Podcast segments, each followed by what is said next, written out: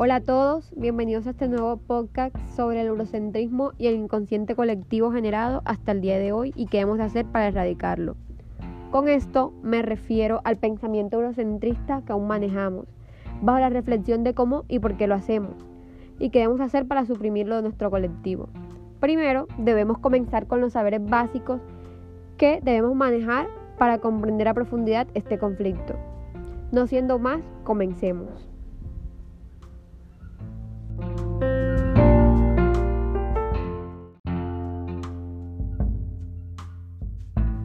Comenzaremos definiendo qué es inconsciente colectivo. Este hace referencia a lo complementario al individuo, es decir, que es algo grupal o social, que es una plataforma común compuesta por conocimiento que compartimos todos y que funciona como una memoria colectiva.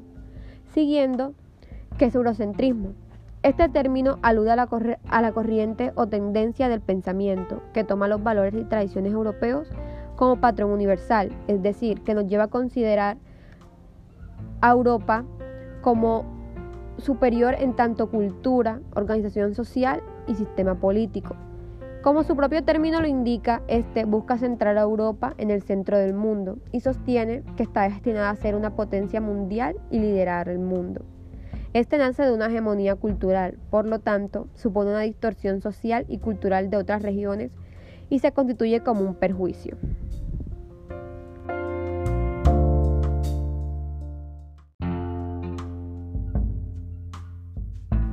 Como el eurocentrismo logró imponer la cultura europea, considerándola superior, esto lo convirtió históricamente en motivo de dominio y sumisión sobre otras civilizaciones, cuyos valores se tomaron como inferiores y por ende no dignos de respeto.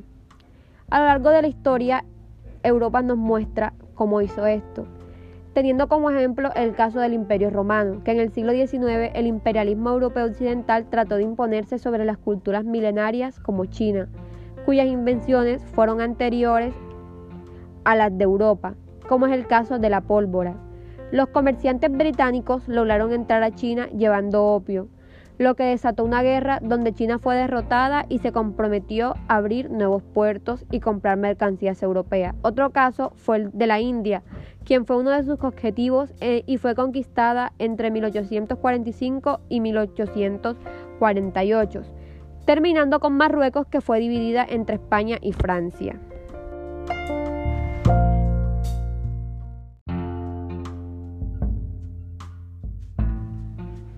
Europa fue la única en beneficiarse sobre esto, ya que los europeos y sus descendientes consiguieron a expensas de otras culturas muchas cosas, como materiales, tierras, eh, minerales y conocimiento, justificando estas acciones como paradigmas o normas éticas bajo el eurocentrismo.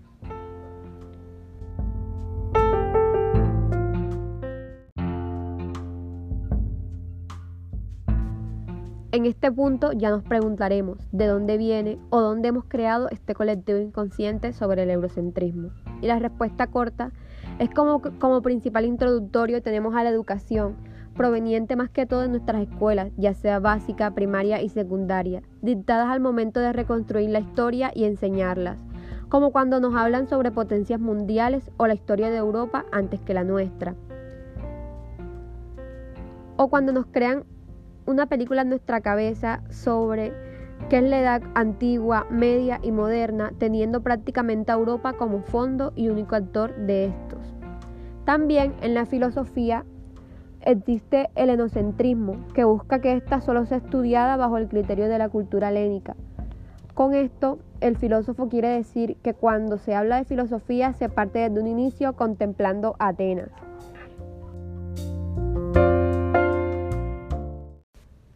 Ahora citaremos lo que dice Enrique Dussel, filósofo teórico, historiador de origen argentino, influenciado por filósofos como Karl Marx, Emanuel Levinas o Javier Subirí en una conferencia dictada en México. Miren lo que voy a decir. No realizaron a nivel de la enseñanza una revolución cultural. Siguieron siendo todos los nombrados eurocéntricos. Por eurocéntrico significa que enseñamos una historia de la cultura y una cultura como universal a la europea. Y la enseñamos desde la escuela primaria, secundaria, la prepa y las universidades.